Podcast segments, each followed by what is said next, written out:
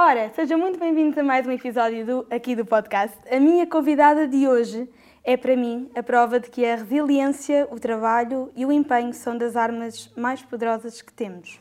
Formada em Comunicação Social, é atualmente produtora do curto-circuito na SIC Radical, apresenta também o podcast Lá Estás Tu, da Small, e aventurou-se recentemente na criação do seu podcast Grafenola.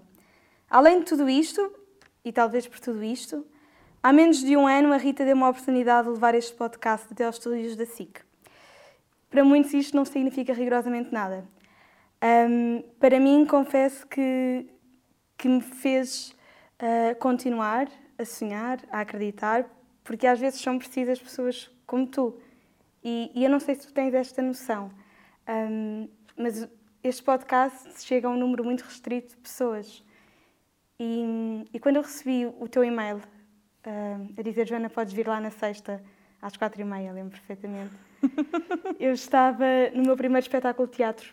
No intervalo íamos fazer uma sessão, tive um intervalo íamos fazer outra. Mas até aos berros, no teatro. Não queria saber. não, queria, não, não, queria saber do que fosse quem estivesse a ouvir. Um, e, e, pensei, pá, espero, espero um dia poder conversar contigo uh, e conseguir perceber o que é que leva alguém um, a ser genuinamente bom para os outros, porque acho que parece mais óbvio do que o que é.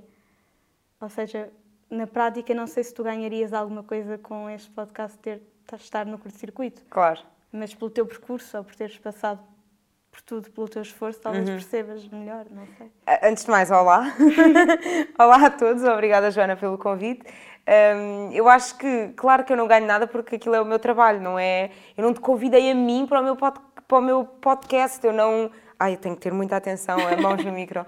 Eu não te convidei a mim, eu não te convidei a ti para o meu podcast, convidei-te a ti para o curto-circuito, para dar oportunidades, até porque o curto-circuito é um programa que dá oportunidades a pessoal que está a aparecer, seja na música, seja na dança, seja no teatro, seja nos podcasts, seja no humor.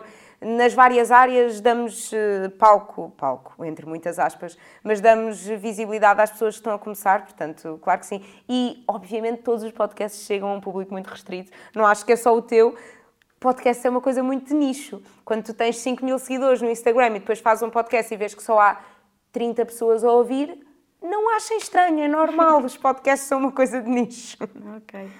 De qualquer maneira, muito obrigada, porque eu acho que há sempre muito mais opções para além de dar voz a quem está a começar uhum. e, de facto, esse espírito curto é muito giro. Olha, uh, há um lado teu que é, que é muito, está muito visível, o que tu fazes, eu já lá vou uh, a nível de apresentação, de produção. Eu gostava de saber, um, assim, andando um bocadinho para trás, indo assim aos teus tempos de criança, já havia alguns, algum, alguma ideia de que a comunicação poderia ser a tua vida? Sempre foste aquela criança que, ai, eu quero comunicar e falar, ou, ou surgiu? Pá, boa questão, acho que nunca ninguém me tinha perguntado isso. Mas eu, quando era pequena, tinha. era muito desconfiada. Uh, o meu irmão, tenho um irmão mais velho, o meu irmão dava sempre confiança a toda a gente e era bué, brincalhão e isso tudo. E eu era sempre muito desconfiada, as pessoas metiam-se comigo e eu fazia sempre assim as sobrancelhas, não dava confianças, depois passado meia hora se a pessoa lá ficasse eu lá dava mais confianças. Não era muito faladora, infância eu acho que até era meio tímida. Uh, pá, o meu pai até costumava dizer, quando era criança, falava muito a gaguejar. Uh, tentava falar e as palavras gostavam-me a sair e o meu pai tinha muito medo que eu fosse gaga. Hum. Mas depois eu comecei a, a, pá, comecei a desenvolver, não sei, as pessoas começaram a puxar por mim, tanto escola como família e isso tudo, comecei a desenvolver-me, comecei ali a entrar mais ou menos na adolescência, comecei a ganhar genica e agora não me calo.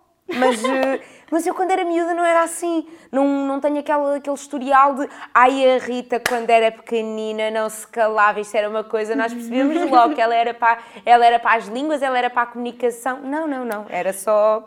Era uma miúda normal, não havia nada de. Não sei, acho que nunca houve assim uma. Gostava de, de dar espetáculo, sempre fui mais para para as línguas e para as artes do que para as ciências e para as uhum. matemáticas. Gostava muito quando a família se reunia em casa fazer um circo. E agora vamos fazer bem. o circo, o meu irmão faz malabarismo e eu faço dança e faço cambalhotas. Gostava de dar espetáculo. Okay. Mas eh, de resto nunca senti, ai, é a comunicação. Aliás, eu antes, eu quando estava no secundário ainda nem sabia bem se queria ir para a faculdade ou não. Era nem sabia bem o que é que eu queria fazer da vida. e qual é o, o, o, gatilho para, ok, vou, eu acho que tu tentaste primeiro ver marketing e publicidade, não foi? Uhum. E, mas mesmo isso, porque tu não estavas a pensar seguir logo um curso superior, penso eu. Não, não, não. No secundário eu queria era acabar a escola e ir trabalhar eh, para qualquer lado que eu não queria, não queria, não queria estudar mais. Mas depois, entretanto, entra a, a WTF na minha vida, que foi assim que eu acabo o secundário, foi no verão entre o secundário e o início da faculdade. E eu, quando acabei o secundário, já estava naquela de, ok, se calhar até quero alguma coisa na área da publicidade, na área do marketing, uma coisa assim qualquer, porque sempre me interessou muito a, a área de, da publicidade, de uhum. uh, comunicar e manipular e vender e essas coisas todas, e isso interessava-me. Tentei publicidade e marketing, mas era uma média muito grande para mim, não consegui, sim senhora, vamos para a comunicação social, que é uma coisa muito mais geral. E hum, quando entra a WTF na minha vida, começa a interessar-me ainda mais por publicidade e muito mais por marketing e entretanto a, a WTF leva-me leva a conhecer o curto-circuito, vou ao curto-circuito enquanto convidada, apresento o curto-circuito uh, no âmbito da WTF, começo a ter bué de interesse pela televisão, pronto, ok. Afinal é mesmo isto que eu quero. Tivessem mostrado outra coisa, se calhar ficava interessada por outra coisa. Imagina, a WTF levava-me a fazer escalada e eu, ai não, eu quero é fazer escalada profissionalmente. Se calhar ia para aí ver esse lado, mas olha, levaram-me à televisão. E também podiam-te ter levado para a música. Também é. Podiam, podiam. Quer dizer, mas isso sempre, eu sempre me levei para a música a mim própria, desde, desde pequena eu tive aulas de guitarra, uh, sempre tive muita facilidade a, a, cantar e a aprender instrumentos e a decorar letras e uh, na, na escola a disciplina de música eu pá, tinha boas notas, aprendia com facilidade, acho que até me safava bem. Quando era pequena havia, uma, havia aquele clássico de o que é que és quando fores grande? E eu respondia que queria ser uh, veterinária porque gostava de animais, cabeleireira porque gostava de cabelos e fazer penteados, uh, e muitas vezes respondia que queria ser vocalista de uma banda. Porquê? Porque gostava de cantar. Então, como eu gosto de cantar, eu de certeza vou querer ser vocalista de uma banda. Pá, obviamente, é uma cena só que eu faço para me entreter e para e para me divertir, não acho que alguma vez vá fazer profissão disso. Mas porquê? Por, eh, por não te ver nesse estilo de vida? Por... Eh, eu acho que me via nesse estilo de vida, só acho que não tenho jeito para isso, ou vocação para isso, não sei. Uh, acho que não tenho jeito para escrever e para compor, tinha que ser aquelas que compõem para mim, escrevem para mim, eu só interpreto, aí está-se bem. Uh, mas não sei, acho que eu acho que canto bem, mas não sou assim uma uma grande cantora para, para me destacar. Sou só mais uma que, que, gosta de cantar. Eu sou só mais uma que, se fosse ao Ídolos ou ao The Voice ou ao Fator X, passava na primeira fase e na segunda ficava por aí. Porque é uma gaja que gosta de cantar, até canta bem, até se safa, dá para divertir. Não é para ser a Carolina Deslandes, não é para ser. Não é, não é. Acho eu. Até ao dia. Ah, Agora não, não sabem. Até daqui, daqui a dois anos sou a nova Carolina dos Landes e vocês não sabem. A Bárbara Tinou que não passou na prova cega. Ah, pois foi. É que depois tens dessas depois histórias inspiradoras. Histórias. E tens yeah. pessoas que ganham e que entretanto também não sei, portanto... Uhum. Às vezes é... O meu último convidado que foi o Tomás Adrião, acho que quando, quando também concorreu nem, nem pensava que poderia uh, passar, só queria ter mais uns barzinhos para tocar e por isso o The Voice poderia ajudar. Sim, sim, sim, só dar uma visibilidade. Do The Voice assim. Portanto, às vezes eu acho que a nossa exigência também nos pode trocar um bocadinho as voltas, mas isso sou eu, eu não sei nada. Pronto, eu vou sair daqui motivada para participar na próxima edição do The Voice. Olha, Quem e sabe? não era nada mal, nada mal, eu adorava. E como é que surge, uh, ou seja, vem de há muito tempo a música, mas há alguém na tua família ligado à música? Uh, não em termos profissionais, mas só em termos de gosto. O meu pai é muito ligado à música, é muito eclético, ouve, farta-se de ouvir música de muitas áreas distintas. Ele vai desde o fado ao rock, ao jazz, ao blues, é tudo, tudo, tudo. Ele papa tudo. Tem, sempre fui educada a ter muitos CDs em casa e a ouvir música constantemente. O meu pai é muito da música, a minha avó também, que sempre gostou muito de cantar na aldeia e não sei o quê. A minha mãe não percebe pão de música, não percebe nada, nada, nada. Não consigo, lembro-me de ser pequenina e perguntar uh, à minha mãe se eu cantava bem. Ela, não, Rita, não cantas. E o meu pai dizia que eu cantava e minha mãe, não, não canta, é péssimo. Pronto. Mas eh, não, não, não a nível profissional, é só mesmo de pessoas que gostam de música. O meu irmão também é guitarrista, guitarrista, como quem diz, toca muito bem guitarra, mas não a nível profissional, é só toca muito bem guitarra.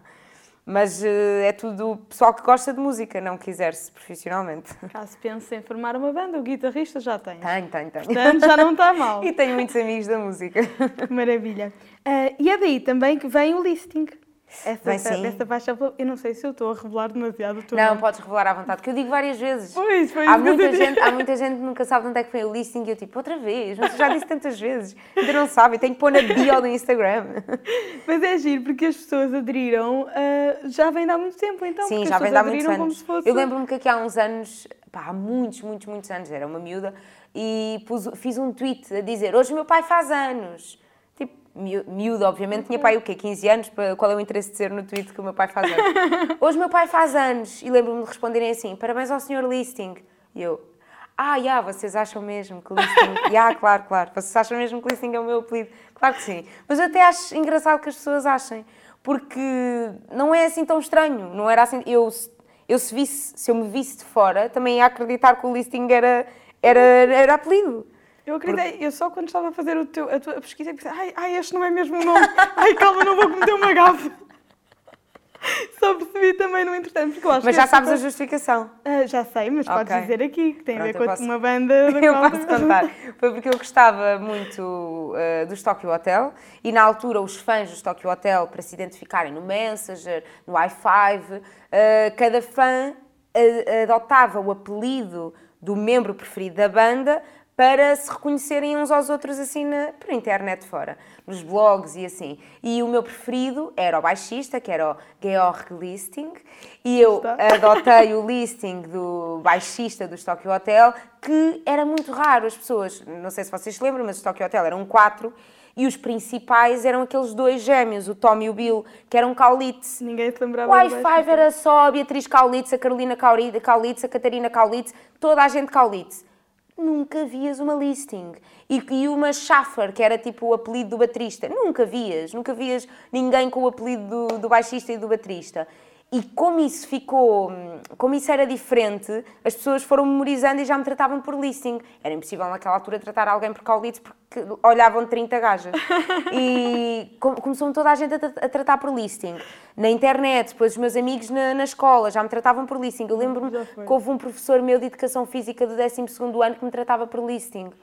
O professor tratava-me por listing. Depois chega uma altura em que é tipo, pronto, eu agora, mesmo que eu queira, já não vou trocar, porque as pessoas já me reconhecem assim.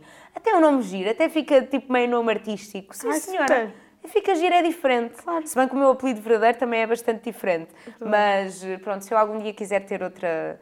Eh, não sei, começar a escrever livros, começar a pintar quadros, arranjo outro nome Isso está, artístico. isso está num possível plano? Não, não está. Ok. Agora vim-me Mas se algum dia uma pessoa nu- nunca pode dizer nunca, percebes? Não, não, não, percebo, percebo. Mas- Normalmente arrependemos-nos. Mas como eu tenho Pavão e Madaleno no apelido, são Ah, boa, nomes. tão comuns. Pois, são nomes um bocado incomuns. Então eh, eu acho que também eram bons nomes artísticos se eu os quisesse ter adotado, mas tinha que ter decidido na altura. Agora acho que já vai um bocadinho tarde. Eu acho que eu vou roubar uns teus, porque repara, eu tenho Alves, e eu não sei se as pessoas sabem isto, e o verdadeiro é Almeida. Então eu pus o Alves, mas não foge Sim. muito do comum. Pois, Alves e Almeida, eu tenho um bom Silva. Eu tenho cá um bom Pronto, Silva. Silva já está mais. Tenho, tenho. Sou, sou Rita, né? Bom português. Aliás, sou Ana Rita, Ah. clássico português. Tenho o Bom Silva, clássico português. Ponho- Depois tenho Pavão e Madaleno, que é tipo, olha, olha nós aqui a dar um, um, Olha aqui um um pozinho por lim-pim-pim de diferente. Não podias ser só Ana Silva, que é o mais básico português. Dá, dá assim um bocadinho o melhor dos dois mundos. Não está nada mal, nada mal. Best of both worlds. Rita, pronto, esta é das histórias que mais me fascina tuas e que me inspira mesmo. Não isto porque estou aqui, inspira-me mesmo. Como é que tu vais parar ao curto-circuito para quem não sabe? Ok, então eu faço licenciatura em Comunicação Social, o meu curso tem estágio integrado, uh, dão-nos na altura, quando estamos a aproximar do terceiro ano, dão-nos um prazo para nós procurarmos estágio por nós próprios. Se não encontrarmos estágio por nós próprios, temos que nos eh, contentar com a lista de protocolos, com a lista de instituições, empresas, eh, seja o que for, trabalhos, estágios, protocolos que eles lá têm. E eu mandei logo com muitos meses de antecedência, falei logo com a produtora do curto-circuito na altura, que era a Madalena Belo, mandei-lhe logo mensagem a dizer que queria, lá, manda um mail para o patrão. E eu, sim senhora, manda um mail, não sei o quê, ah, ah, nunca mais responde, não sei o quê, então anda cá um dia destes, não sei o quê, tem que ir, tem que ir, sempre a insistir, e manda mensagem, manana. E depois, entretanto, já estava quase a aproximar-se o prazo de, de eles me dizerem que sim. E eu decidi que ia assistir um dia ao curto-circuito para depois aproveitar e falar com, com o chefe, com o boss do curto-circuito. E fiquei para falar com ele. Conversamos, foram dois minutos de conversa e a primeira coisa que eu digo, então pronto, venho aqui só para saber se já viu o meu mail com o currículo. Ah, porque ele pediu-me na altura para enviar o currículo, nunca tinha feito um currículo na vida. Um, pronto, queria só ver se viu o meu currículo, que eu, a proposta de estágio, eu gostava muito de estagiar aqui, eu com esperança, porque ele já me conhecia de eu ter ido, de eu ter ser convidada do curto-circuito, já tinha apresentado duas vezes o curto-circuito, eu com esperança de vá lá, tipo, já me conhece um bocadinho, uh, até deve ser fixe, para vir para aqui estagiar, vá lá, são só três meses, quer dizer, podia ser no mínimo um mês, no máximo três. E eu chego lá, pronto, queria saber se, se viu o meu mail, o meu currículo. E é que ele me responde: Ah, sim, sim, já tenho um bloco de estágio reservado para ti, podes estar descansada, começas em maio. Eu, ah, e não. Está bem, então não me ias dizer nada. sim, senhor, ok, obrigada. Foi uma conversa de dois minutos, fui dali embora, a ligar para toda a gente: Consegui, vais estagiar no curto-circuito. Isto, isto era algo que tu querias muito. queria, queria muito. Mas acompanhavas o programa já Sempre acompanhei, quer dizer, sempre acompanhei, não, porque são muitos anos de programa, mas acompanhava há muito tempo. Nunca cheguei a ir, a, a ir assistir ao programa, uh, como muitos amigos meus já tinham ido, porque na altura mandavas uma mensagem para lá e ias assistir na boa, sentavas-te um cantinho. Tive vários amigos meus que iam assistir Uh, eu nunca cheguei a ir assistir, mas acompanhava bastante, comentava no Twitter, hashtag CC, hashtag curto-circuito, hashtag CC All Stars, as coisas todas, acompanhava o CC Casting muito bem, uh, cheguei a, a, ligar para lá, essas coisinhas de, de estar habituada a ver o programa. Mas na altura nunca sonhei, antes de entrar na faculdade, nunca sonhei na hipótese de e se, e se eu fosse estagiar para o curto-circuito, e se eu fosse trabalhar no curto-circuito. Na altura eu também tinha um amigo meu, que, que é o Fábio Silva, que eu conheci do Twitter, ele uhum. conseguiu estagiar no curto-circuito. E então, eu era amiga dele quando ele lá estava a estagiar, ele acaba o estágio e eu fico aquele bichinho de fogo, também queria bué, uma inveja. Fogo, se o meu amigo conseguiu, eu também podia conseguir. E depois, quando, quando acompanhei o CC Casting, comecei a ver pessoas também a ficarem lá como estagiárias, e eu, pá, gostava disto parece um trabalho giro para aprender e tal. E pronto, e lá fiquei. E na verdade não tiveste logo assim um sim de mão beijada, não é? Não, Porque não, às não. vezes há assim um bocado esta até achei que, que, Até achei que ia... Pronto, ia para o desemprego. Pronto, licenciada desempregada, não há problema, não has de ser a primeira nem a última, está tudo bem. Porque no final do estágio há aquele aquele questionáriozinho de avaliação do, pronto, o meu orientador de estágio, que era o meu, era o patrão, era o boss do curto-circuito, e tem a última pergunta crucial, resposta sim ou não. A, a, estagiária fica a trabalhar na entidade que a acolheu, sim ou não, cruzinha. E eu vou logo a, eh, a passar as páginas para ir, para ir à última perguntinha, cruzinha no não. E eu, ah, e agora, oh meu Deus? Bem, fui curtir o meu mês de agosto de férias, penso logo em setembro, logo me preocupei em procurar trabalho. Lidas bem com o não, não é? Pá, aquele lidei, quer dizer, não lidei bem, estava mesmo, mesmo à espera de ficar, porque várias pessoas me perguntaram durante o estágio, mas gostavas mesmo de ficar? E eu sempre a dar a entender que sim. Toda a gente gostava de mim, toda a gente deu a entender que eu podia mesmo ficar e que tinham quase certeza que eu ia ficar.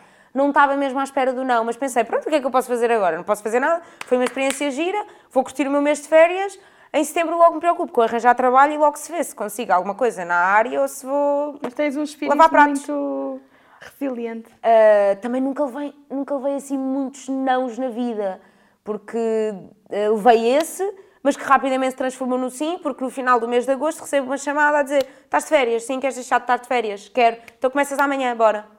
Ah, então para que me disseram não? Ok, obrigada. foi, só para eu, foi só para eu levar aquela chapada de realidade. mas nunca recebi assim muitos nãos, também nunca tentei assim muitas coisas uh, diferentes. Já recebi alguns nãos, mas não muitos para me deitarem abaixo. Já recebi não que fiquei tipo, ah, oh, olha, merda, ok. Uh, já, já me candidatei uma vez para, para a apresentadora da MTV, nem me responderam. Isso é, nem é um não, isso é pior que um não. Uh, mas e era, na altura era um casting, não era candidatura espontânea. Era mesmo um casting, concorri ao casting, enviei o vídeo com as coisas todas que eles lá pediam nada, zero. Não, é mais difícil. Já, mas não, não sei, também nunca recebi assim tantos nãos eh, para me deitarem abaixo, ou se calhar nãos assim tão importantes que me deitassem abaixo. Não sei. E quando tu começas a trabalhar no, no curto-circuito, apesar de já teres feito o estágio antes, quando é que surge a primeira vez que tu apresentas um, um programa? Então, a primeira vez que eu apresentei foi antes sequer do, do, do estágio, foi ainda na WTF. Uhum. Aí na WTF apresentei duas vezes, porque a WTF era, patrocina, era hum, patrocinadora do CC Casting e então, em contrapartida, cada pessoa da WTF tinha que ir lá apresentar uma, uma vez com, com os apresentadores, porque era, era patrocínio. Uhum. Um, depois, no estágio, eu lembro-me que houve uma vez que eu não apresentei. Aquilo não era bem apresentar, era tipo co-apresentar. Aquilo era. Uh, tínhamos os dois apresentadores normais e tinhas um convidado, sempre normalmente das redes sociais, youtuber, uh, instagrammer, uh, fosse o que fosse, a gerir as redes sociais do programa naquele momento. Ou seja, a receber os tweets, a atender as chamadas, a ver os snaps, essas coisas todas. E eu, uma vez durante o estágio, fiz isso. Uh, que considerei meio apresentar, mas que nem foi bem. E depois, durante o estágio, acho que apresentei outra vez, acho que para tapar um buraco qualquer. E como é que é isso? De, de repente ter de apresentar um programa que passa. É SIC, radical e é sim, SIC, sim, não é? sim. é? Para tapar um buraco e com que antecedência tu sabes? Como é que lidas com essa adrenalina do improviso? É pá, essas, essas não sei se foi com muita antecedência ou não, mas eu já tive, sendo que já lá estou há 5 anos, já tive vezes em que me avisaram tipo com duas horas. Uh, do género, olha, a Maria Domingas, que esteve aqui, houve uma vez que a Maria Domingas estava com febre e nós estávamos a almoçar, já, tá, já lá estávamos no escritório desde manhã, estava a almoçar, a almoçar na boa. Pá, o programa começava tipo às quatro e era para aí uma, duas da tarde e nós a almoçar e a Maria liga a dizer, pessoal, estou com boa febre, não consigo ir apresentar. E nós, ah, boa, e agora? Pronto, Rita, vais tu? Sim, senhora, duas horas, ok, vamos embora estudar as coisas assim muito rapidamente, enquanto em, um olho a estudar, o outro a maquilhar. Uh, depois, depois é tipo, ai, não estou com a melhor roupa, ai, pronto, não faz mal, não interessa, vamos embora, vamos embora. O que interessa é, é fazer. Tenho que estudar a entrevista, enquanto maquilho, enquanto não sei, enquanto vou lavar canecas porque não deixei de ser produtora, enquanto vou receber convidados porque ainda não deixei de ser produtora, enquanto mando mails, enquanto faço posts nas redes sociais, enquanto faço tudo. Ya, yeah. Mas faz-se. E eu gosto bem dessa adrenalina de fazer e que estava, por mim, fazia mais vezes. Era aí que eu queria chegar também. Tu és, tu és feliz a produzir, penso eu, como uhum. produtora, mas és muito, muito feliz a apresentar. -se. Também gosto muito. E gosto muito das duas coisas. Eu acho que sempre quis apresentar mas agora que já estou há muitos anos na produção, adoro o trabalho de produção e valorizo imenso, imenso, imenso. E gostava também de. Pronto, também só passei pela experiência de, de produzir o curto-circuito, nunca produzi outros programas. Quer dizer, eu na verdade também trabalho no Irritações, que também é outro programa da, da SIC Radical, mas não faço um trabalho de produção por aí além. É muito à base de, de receber as pessoas e tratar dos, dos alinhamentos, imprimir os alinhamentos, pôr as aguinhas. Agora, neste momento, estou a fazer de assistente de realização, que é estar em contacto com a regi, eh, saber se está tudo bem. De vez em quando, aquela pessoa está ali com as costas curvadas e eu tenho que lhe fazer sinal para endireitar as costas. É um trabalho assim muito, muito, muito simples. E com isto tudo esqueci-me daquilo que eu ia dizer.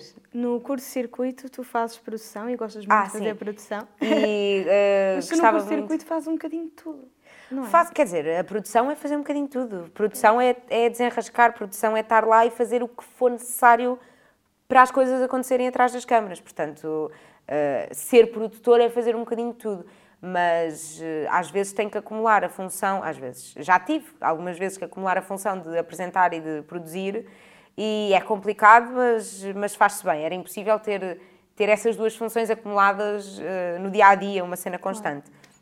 Mas é, mas é muito bom e gostava muito de, de apresentar ou de ser apresentadora, quer fosse do curto-circuito, de outro programa, de outra coisa qualquer. Por isso é que também criei o meu podcast, porque tenho muita coisa para dizer, tenho muita coisa para falar. um, mas mesmo que algum dia chegue à apresentadora de televisão, seja o que for, eu acho que o trabalho que eu fiz de produção vai, ter, vai ser muito importante uh, para valorizar e para perceber as coisas que estão a acontecer quando eu estou à frente das câmaras. Porque a noção que eu tenho quando eu estou a apresentar o programa e a noção que eu tenho de quando o teleponto está encravado, quando vejo uma pessoa a correr ali atrás das câmaras e eu já estou a perceber o que é que está a acontecer. Uh, alguém me diz alguma coisa ao ouvido e eu já sei. Não sei, é a experiência de produzir que hum, parece que te tira os nervos de estar, de estar à frente das câmaras. Porque já estás tão ali a par daquilo que acontece, já estás tão banalizado, não é banalizado, aquilo já está banalizado. Tu já levas com os problemas no teu dia a dia, não é? Sim, Portanto, sim, sim. ali- Eu lembro-me que houve uma vez que eu estava a apresentar o curto-circuito e tinha o telemóvel no bolso de trás das calças, no bolso do rabo. E estava a apresentar e produtora que é produtora não está a pensar se vou levar o telemóvel no bolso ou não. Eu sou desenrascada, é pôr o telemóvel no bolso onde couber, onde der jeito. Então fui apresentar o programa com o bolso no telemóvel atrás. Caguei. Vamos, estou a meio de estou a entrevistar os Anjos. Estou a entrevistar os Anjos, que é uma banda que eu adoro de miúda, sempre fui boa fã quando era miúda e hoje em dia para mim é muito nostálgico, então gosto muito deles, para mim estava a ser uma entrevista muito importante, estou a entrevistar os Anjos, começa-me o telemóvel a vibrar de alguém me estar a ligar. E eu, de repente, estou a pensar: pois isto é porque são quarto para as 5, quarto para as 5 é porque está a chegar o convidado X. Ah, sim, sim, sim, pois isto é o segurança a ligar-me a dizer que o convidado X já está ali à porta e eu tenho que o ir buscar. Eu estou a apresentar o programa, já, me- já estou desatenta da entrevista porque já estou a pensar que o convidado X está à porta, eu tenho que o ir buscar. Isto é o segurança a ligar-me e eu a pensar: pois isto agora era bom eu agora tirar o telemóvel, atender e dizer: olha, Francisco, segurança, liga à Joana porque a Joana é que tem que te ir buscar, não era eu. E a minha cabeça está assim. A meio, a meio da entrevista, estou a pensar nos convidados que têm que ir buscar à porta e que têm que levar à maquilhagem. E ai meu Deus, que eles, se, eu- se eles não vão ser já buscados, eh, vão se atrasar, não sei o quê. E onde é que está a entrevista? Está lá? Mas eu, da minha cabeça, já não está lá. E depois foste ver essa entrevista. Fui, fui, ninguém nota. Nem eu, nem eu reparei onde é que era. Ok. O que é ótimo, não é? Porque significa que eu disfarço muito bem. Sou uma ótima atriz. E nunca se sabe, nunca se sabe. Hum, Rita, tu tens sido assim uma aliada extraordinária, porque eu tenho feito algumas pequenas surpresas a alguns convidados que aqui vêm. Ah, pois é. Com mensagens de, de pessoas que cruzaram o seu caminho, porque quando, quando eu estou aqui, eu sou. Estou eu a tocar na pele. Eu percebo. Coisas no peito, e nós Coisa- sentimos muito, nós sentimos- temos muito temos de tocar que- no peito. Percebo. Hum, mas é sempre diferente quando vocês que já convivem há algum tempo ah, falam uns dos outros e eu acho que acaba sempre por ser mais verdadeiro e torna a entrevista um bocadinho mais eh, genuína. Se- Uhum. Entrevista, conversa, bom, o que lhe quisermos chamar. Tu não foste exceção. Pronto, a quem, é que ela, a quem é que ela pediu um textinho? Vamos lá ver.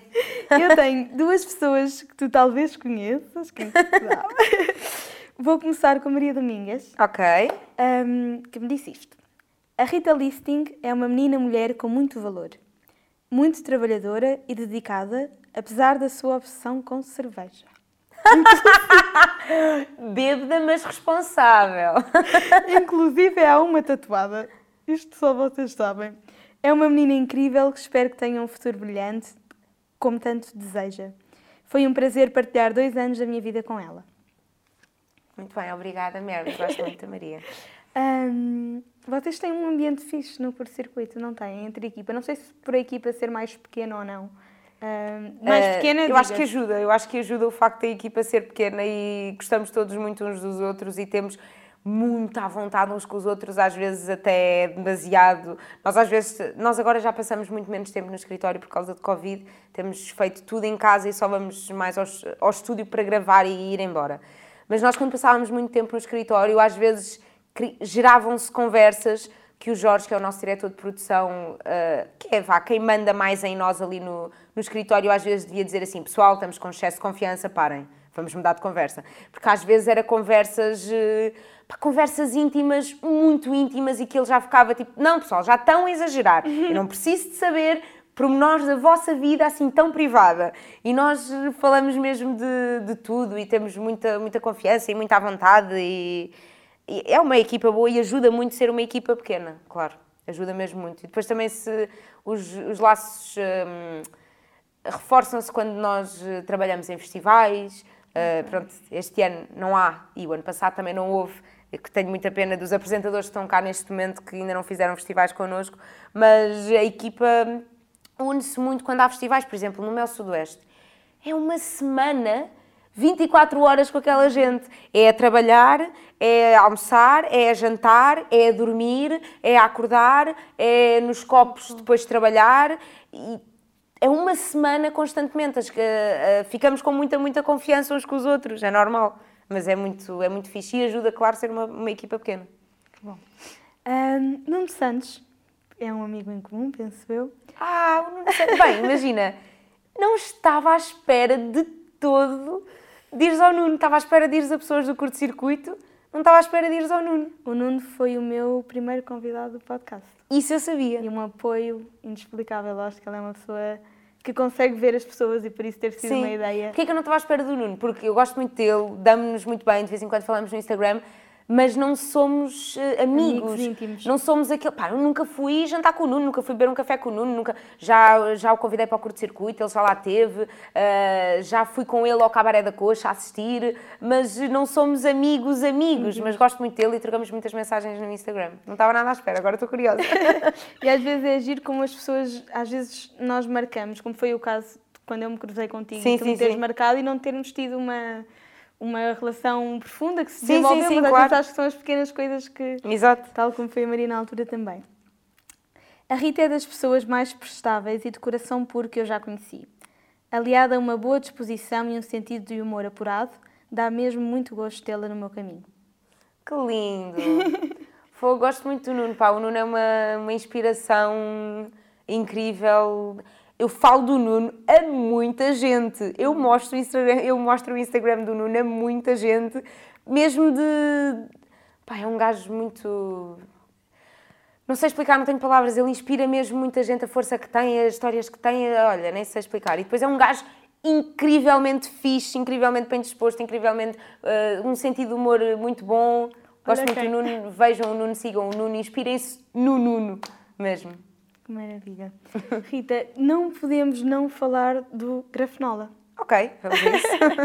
Eu vi em alguma entrevista tua que tu te questionavas se grafenola, o teu pai chamava-te grafenola, não era? Para eu falar muito, lá está. Já depois da fase em que ele achava que eu ia ser gaga. Claro, isto é da fase grafenola é depois.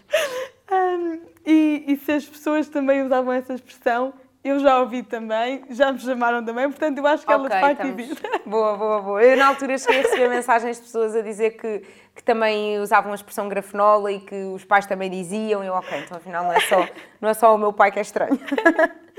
Ahm, pronto, eu, eu sou um bocadinho suspeita, mas fala-me um bocadinho do, do processo até decidir criar o podcast. Estamos a falar um bocadinho disso em off. Ahm, mas de oficializar, de pôr em prática, porque normalmente quando nós criamos um podcast já é uma coisa que anda aqui a rumoer há algum tempo, não é? Sim, há, quer dizer, há pessoas que é de um dia para o outro e Pois, vão de também. impulso, que há pessoas que tomam decisões de impulso. Eu não costumo tomar muitas, eh, a não ser que sejam coisas assim mais, mais simples e mais eh, do dia a dia, mas eu já andava a pensar há muitos anos que queria ter um projeto meu. Pronto, isto era aquilo que eu te estava a dizer em off, mas eu repito. Ahm, que eu já na altura da WTF toda a gente era youtuber e eu queria uh, ter um projeto meu, mas não queria ser youtuber porque já toda a gente era youtuber. Depois começaram a aparecer os podcasts e eu uh, continuar a, ter, a querer ter um projeto meu, mas nunca sem saber que projeto é que eu queria. O que é que eu queria fazer? Eu sabia que queria ter uma coisa minha, mas não sabia bem o quê. Depois começou a aparecer os podcasts, toda a gente me dizia, ah, mas tens que criar um podcast. Eu, não, já toda a gente tem podcasts. Eu não queria ser só mais uma. Não queria, ah, agora vou fazer um podcast de entrevistas. Olha, só mais um. Agora vou fazer um podcast a falar sozinha. Pronto, só mais um. Agora vou fazer... Eu vou falar do quê? É que eu tenho muita coisa para dizer, mas é sobre que temática? Eu quero falar de uma coisa específica hum, diferente, para não ser. Queria um conceito e não conseguia arranjar um conceito, não sabia. Ah, eu gosto de cozinhar e se eu fizesse uma coisa sobre receitas? Ah, eu sou toda dos vegetarianismos e não sei o quê. Se eu fizesse uma coisa só sobre vegetarianices? Ah, mas depois também há boés, e não sei o quê, depois eu vou ser só mais uma. Há, há pessoas que sabem muito mais do que eu, eu não vou acrescentar nada. Depois eh, autossabotar-me. Ah, depois eu sempre a pôr desculpas de eu só não faço porque não tenho uma câmara boa, tinha que investir dinheiro em câmaras, só não faço porque não tenho um microfone bom, tinha que investir dinheiro em microfones, não sei quais é que são as melhores câmaras, não sei quais é que são os melhores microfones, então como não sei vou adiante. E era assim que me ia desculpando de ah, eu só ainda não faço, só ainda não fiz porque não tenho câmara e micro. Pá, até que hum, finalmente tenho micro, obriguei-me a fazer, eh, a funcionar com, com aquilo. Eu tive, na boa, duas, três semanas com micro em casa, aqueles aparelhos todos, aqueles cabos todos, os fones, as coisas todas. Eu tive, na boa, duas, três semanas, primeiro a tentar montar, depois a ler instruções, depois a perceber como é que aquilo se ligava ao computador, perceber qual é era o programa que eu tinha que usar, a pedir ajuda a amigos, eu em videochamadas com amigos, a perceber qual- quais é que eram os erros, a ver tutoriais no YouTube. E eu, eu lembro-me que houve uma noite que eu mal dormi, porque já tinha tudo, já, tinha, já percebia quase de tudo e o meu som não era bom. E houve uma noite em que eu quase nem dormi de me sentir mal a dizer assim: Fogo, mas tu queres criar um podcast e tens um som de merda? Não, não vais criar um podcast com um som mau. Não vais criar um podcast com má qualidade. Tipo, nem sabes se aquilo que vais dizer vai ser com qualidade, quanto mais teres um som mau. E depois lá houve um amigo meu, que é o Diogo, que trabalha comigo no CC, que me deu uma dica. Do, porque o meu, o meu som estava sempre baixo d'água, estava sempre com ruído. E eu aprendi truques para tirar o ruído, aprendi essas coisas todas. E houve um amigo meu que me deu uma dica, pá, a mais básica de todas. Sabem, sabem quando Sabes quando tens o computador todo bom, é novo, mas não liga, depois percebes que não o puseste na tomada, não o ligaste à eletricidade. Okay. Eu tinha uma falha mínima que era na, na, naquela caixinha de som, como é que se chama? Não sei o nome, pronto, isso tem um nome. Aquela caixinha de som que liga ao microfone, ao computador, com bué, botõezinhos e rodinhas e essas coisinhas todas. Tens um. Não. Tens, hã? Amplificador? Não é, não é bem amplificador, não. Amplificador é tipo coluna. Uh, bem, não interessa, é tipo caixa de som, mas que tem outro nome que não interessa. As pessoas, as pessoas que estão a ouvir agora sabem e estão a repetir, não interessa. Uh, aquilo tem lá umas rodinhas que é o, o gain, ou em português o ganho. E basicamente uh, regulas aquilo, basicamente aquilo é a captação uh, o volume da captação. E eu tinha sempre aquilo no máximo. E basicamente, se captas o volume com muito. Com, no máximo, aquilo vai estar muito intenso. Então tens de captar aquilo quase no mínimo para ser captado com uh, limpo, não é? Com nitidez e depois o volume na, no programa de edição é que o volume que vai parar aos fones é que o aumentas. Okay. Pá, e era uma coisa mínima que de, quando eu comecei a dizer isto às outras pessoas, tipo, ah, yeah, o gain, sim, claro que sim, tipo, óbvio, tens que ter sempre isto, não sei o que, é regulado na areia. Eu, ah, e ninguém se lembrou de me dizer durante três semanas que isto era uma coisa básica. Vocês têm que perceber que eu não sabia nada e afinal era uma coisa super básica. Eu demorei imenso tempo para perceber. Pronto, e depois eh, lá comecei a. Depois tive imenso tempo para, para gravar o primeiro episódio, a ganhar coragem para gravar o primeiro episódio. Primeiro queria ter o, o nome do podcast, depois queria arranjar uma ilustração para ser tipo logotipo do podcast, depois queria arranjar um genérico e meti na cabeça que tinha que ser eu a fazer o meu próprio genérico para não andar cá com dores de cabeça de direitos de autor e músicas tiradas da net e não sei o quê. Tá Quero ser giro. eu a fazer o meu próprio genérico, vou inventar uma música, vou criar uma letra, vou fazer as coisas todas. E eu, quando crio o genérico, quando eu crio o genérico, digo assim: pronto, por mim já, olha, já estou satisfeita, até este, este podcast até pode durar dois episódios. Só o facto de ter feito um genérico que me deu gosto a fazer, me deu prazer a ouvir o resultado final e gosto do resultado final e orgulho-me, olha, então já valeu a pena. Foi giro, gravei, está lá. Agora até pode durar cinco episódios que eu já fico contente, mas já vai 23 terceiro. E tu tens conseguindo manter a periodicidade, não Sim, é? sim, sim. Puxo. Sim, sim, sim. Mas orgulho-me também e faço, claro e faço mesmo finca pé nisso de não posso falhar uma semana. Sai sempre às terças, é para, é para sair sempre às terças. Às vezes pode sair eh, a uma hora ou outra, normalmente sai sempre tipo antes da hora do almoço.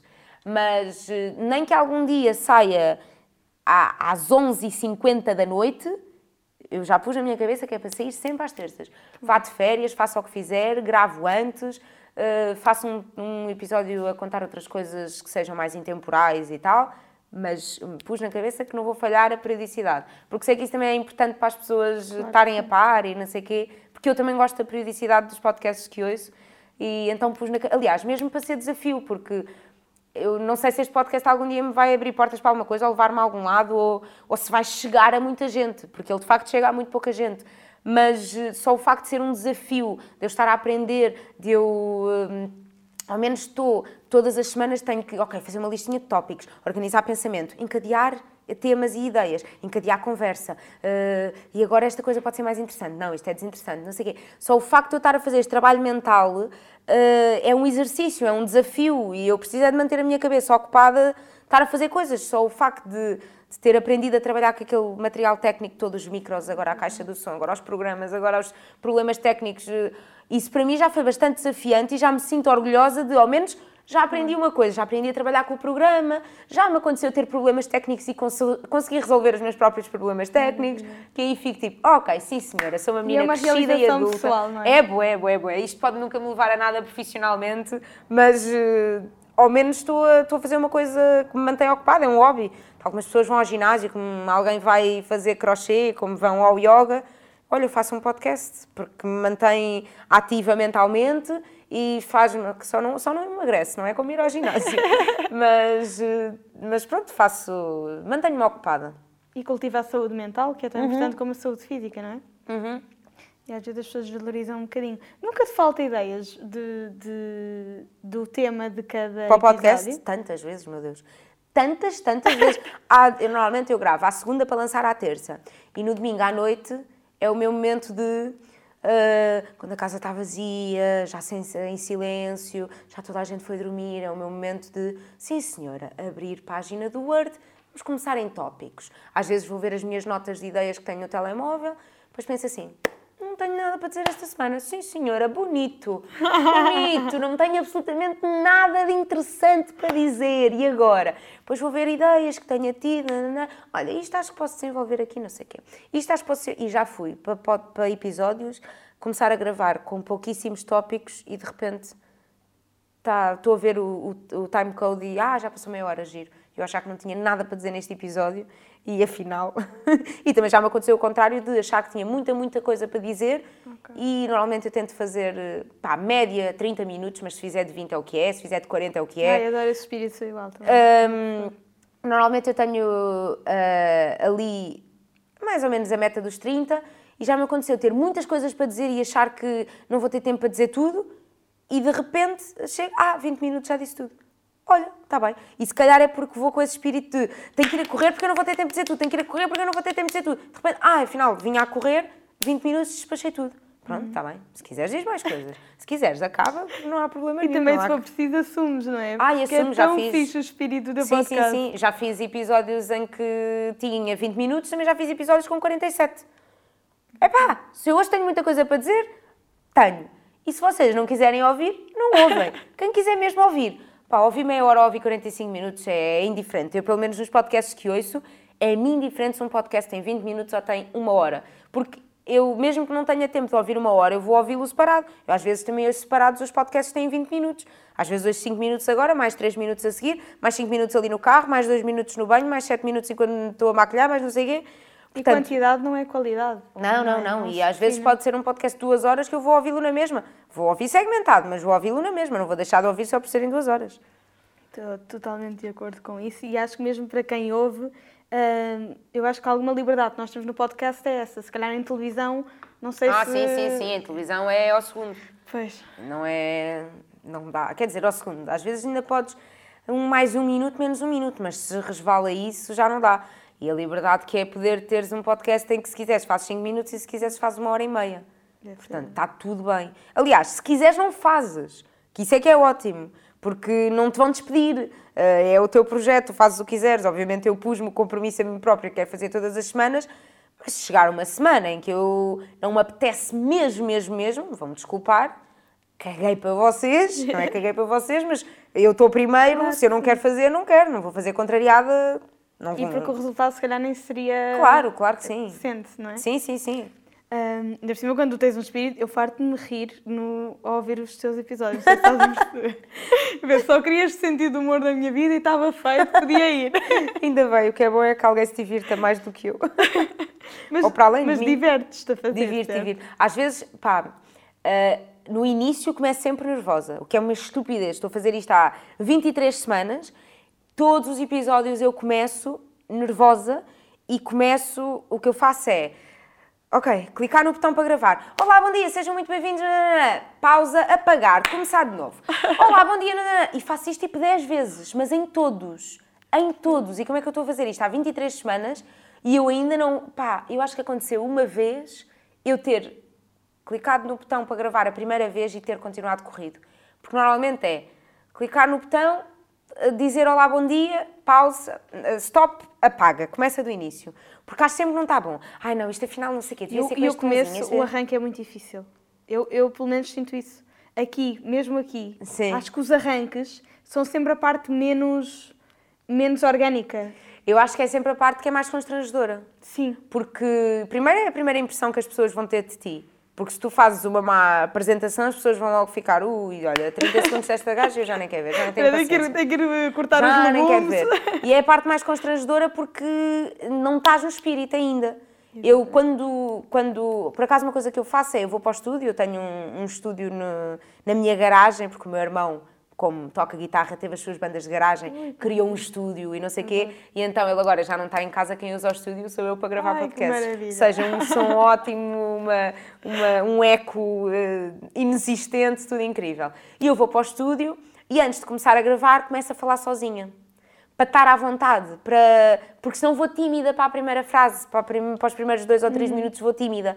E então canto, eh, ponho uma música só para me ambientar, ponho o micro, ponho os fones e começo a falar sozinha para o micro. Olá, bom dia, nanana, faço aquelas figuras ridículas que toda a gente faz quando está sozinha, E mas que ninguém tem, que ninguém admite e que se aquilo fosse gravado tínhamos uma vergonha enorme de mostrar aquilo a público, mas toda a gente faz isso sozinha.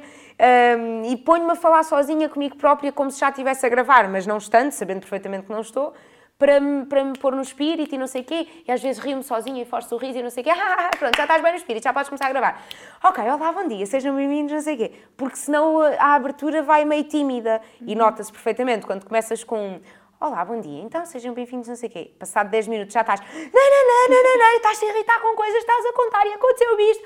Pá, e é fixe Claro. tu já ires na- no, no espírito. E prende, não é? Sim, sim, claro. E tu tens que te enturmar a ti própria. Tens que te pôr no, no espírito a ti própria. Por isso é que o início é sempre mais constrangedor.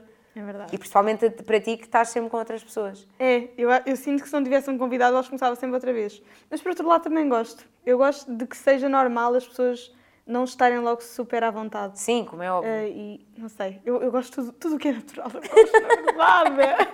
Sinto não, às vezes não tem que Eu ser gosto tudo da tão... vida nua e Eu gosto crua. da vida. Às vezes sim, não tem que ser tudo tão perfeito assim. É Sim, mais sim, sim. quando não é. Ah, e nesta onda do ser tudo tão perfeito, eu acho que tu tens o típico perfil de rede social que eu adorava ter. Que é, eu, isto se calhar está totalmente ao lado, mas eu sinto que eu abro o Instagram e eu vejo a Rita. ah, ou seja, não sinto que há uma programação, não sei se agora tu dizes, não, eu por acaso penso antes para uma foto, se eu estou impecável. mas, mas sinto que é uma coisa tão natural, tão, mesmo as descrições, que é um dilema para mim, ou estou muito inspirada ou não sei nada, hum, é tudo, é, parece-me real, dentro da realidade que não é real. Tu- Sim, sim, sim, eu percebo. Primeiro, eu acho que tudo aquilo que lá põe é real. Ah, obviamente, todos nós já fizemos coisas de agora estou a fazer esta pose assim toda, não sei o quê, para a foto, não sei o quê, que estou a parecer que pareça real, mas não é. E que estamos meio forçadas ou com um sorriso mais forçado, não sei o quê. Já toda a gente tirou estas fotos. Mas normalmente eu eh, acho que tudo aquilo que ponho ali é real. Não planei muito, até acho que devia planear mais para ter uma rede social mais ativa, porque às vezes fico tipo uma semana ou duas sem publicar e fico tipo, olha, estou a perder seguidores. De repente perde seguidores por não publicares e há muita gente que não tem esta noção. E eu, pá, não é que viva das redes sociais, mas sei que me abre portas para muitos trabalhos. E se eu tiver umas redes sociais ativas, posso ter mais oportunidades profissionais. Portanto, trabalha nas redes sociais, força. Só que às vezes estou duas semanas sem publicar, ah, porque não tenho foto nenhuma de jeito, porque dá, mas esta está com um sorriso forçado, não vou publicar, esta não sei quê. Claro, obviamente que hum, já tive várias vezes com a foto à frente a pensar, e agora que descrição é que eu ponho nisto? Pronto, não sei, vai sem descrição? Não, que horror, ai meu Deus. Já tive nisso, mas normalmente é assim tudo muito uh, fácil. Eu também não dedico assim tanto tempo às redes sociais como se calhar devia dedicar, ou então não devia, é, é o tempo que eu dedico normal, uh, não sei. É- mas é muito a minha vida uh, natural, sim.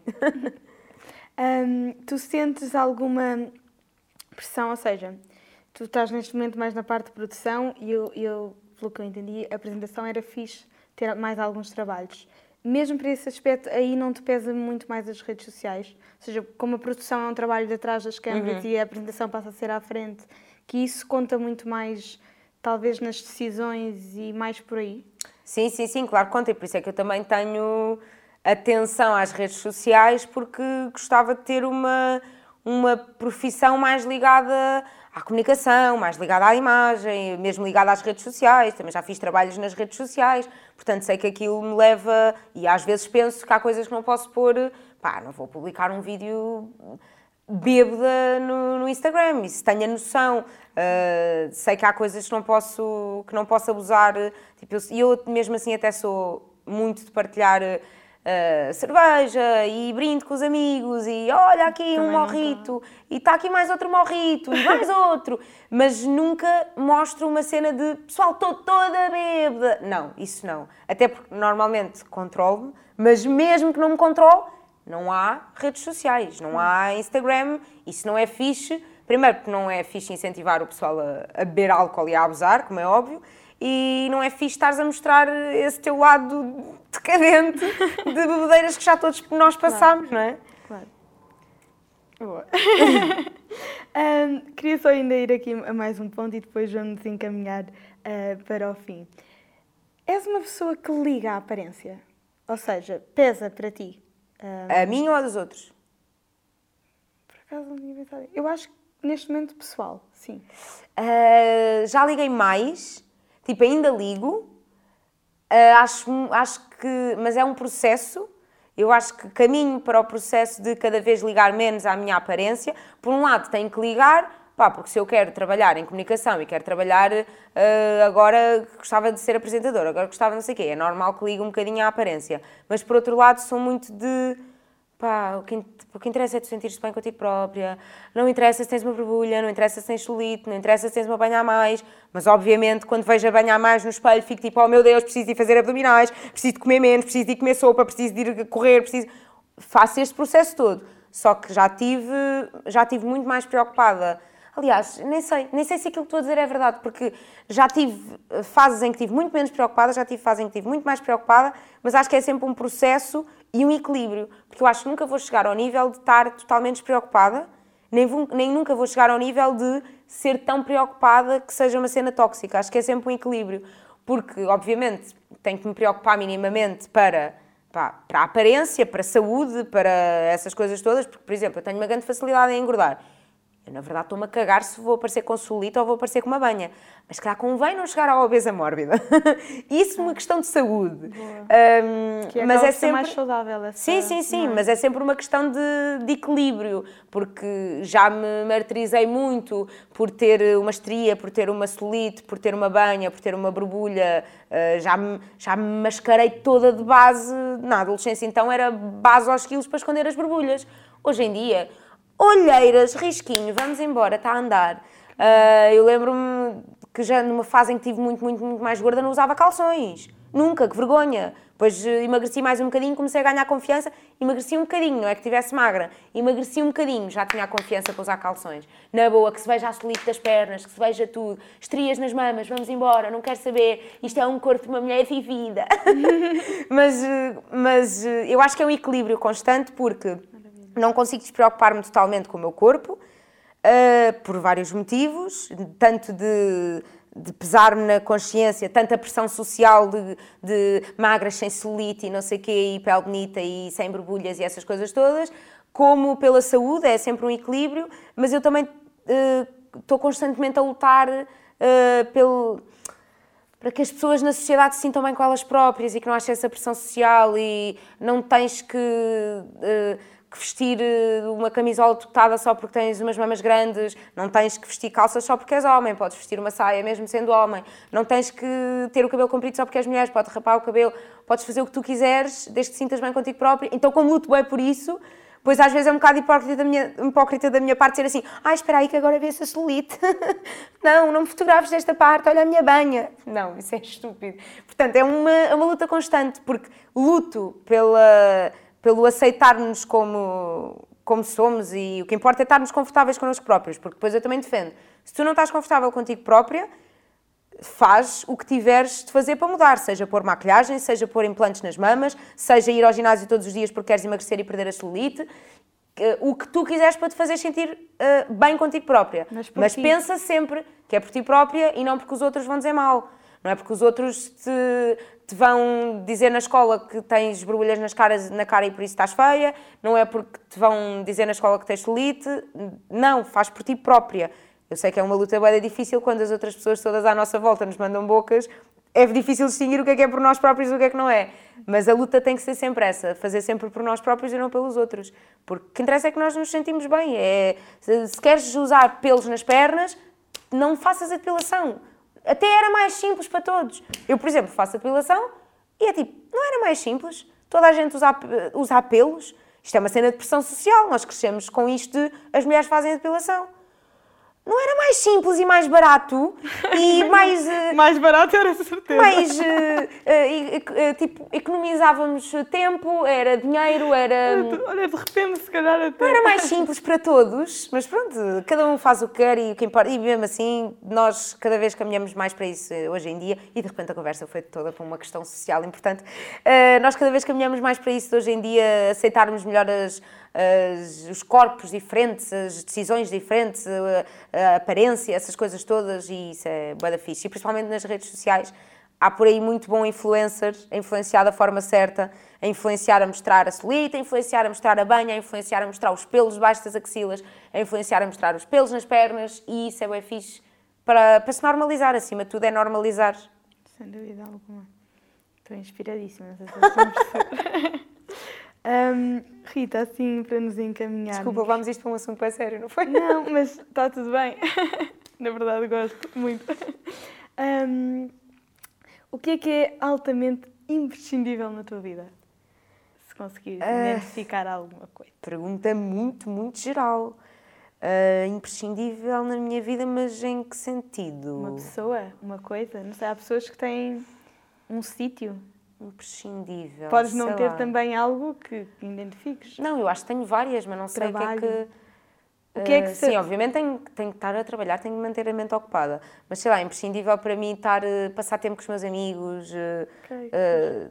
pá, sim, é, gosto muito da cena de passar tempo com os amigos e tirar, vamos agora ao café, vamos jantar fora, vamos beber um copo, vamos Gosto desse momento de relaxar, ir a concertos, eh, ir ao teatro, ir a espetáculos, ir agora ver um stand-up, ir jantar fora, ir viajar. Gerir?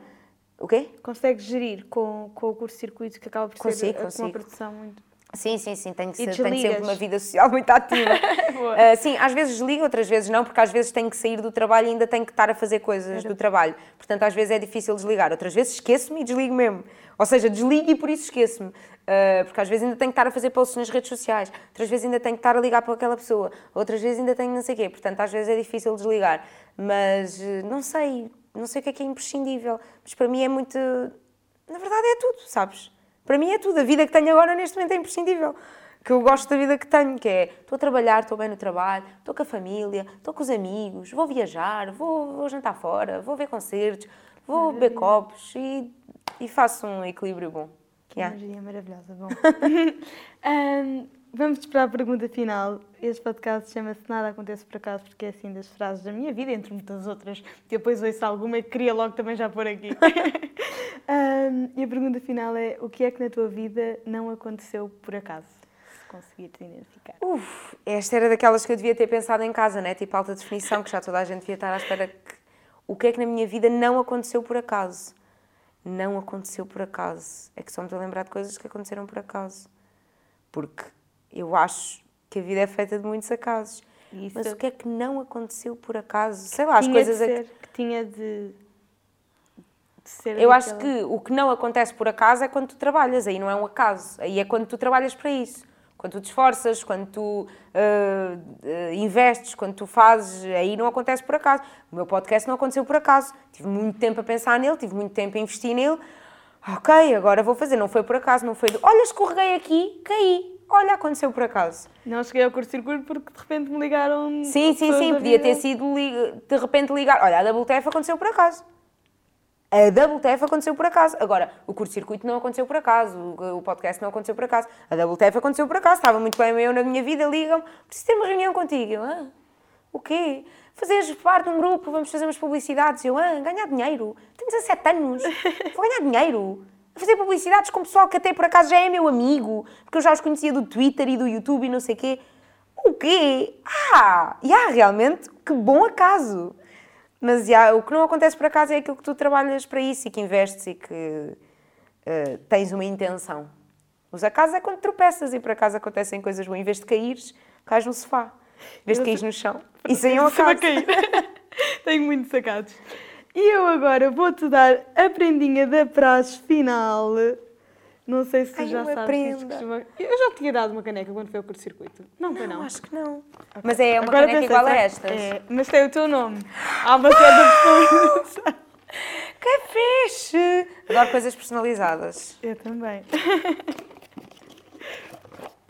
Espero que gostes, que gostes de leite, café, Está o de chá. nome. Ah, eu a pensar que estava aqui na parte azul. Que lindo! Obrigada, Joana. Eu, sabes que eu uh, meio que faço coleção de canecas. Não é uma coleção em que eu invista muito, mas, por exemplo, vou, vou a França, vou a Paris, trago uma caneca de Paris, Maravilha. vou não sei o quê. Às vezes canecas de bandas, canecas assim. Portanto, vai para a minha coleção de canecas. Muito obrigada. Maravilha. Rita, muito obrigada. Olha, eu vou dizer uma coisa assim ao nível da sinceridade. Lá ia eu aqui com as mãos à- ao microfone. Ah, eu estou completamente. E não sei o que é que as pessoas vão sentir quando virem, até porque não sei já hoje e tudo mais. Mas eu estou completamente recheada de boa energia. E eu não sei se eu fiz alguma coisa nesta entrevista para além de sorrir, porque foi, foi mesmo fixe para mim. Juro-te. Obrigada. E Também foi um momento muito. incrível. E, e, e se houver algum, alguma motivação em nós fazermos isto com mais ou menos pessoas, eu acho que quando corre assim é isto. É ser Sim, sim, feliz sim. a fazer o que nós gostamos e pronto. Exatamente, o que importa é seres feliz a fazer isto. Obrigada, mesmo, mesmo. Beijinho, muito obrigada. E obrigada a todos os que ouviram, barra, viram, essas coisas todas. Beijinho. Obrigada.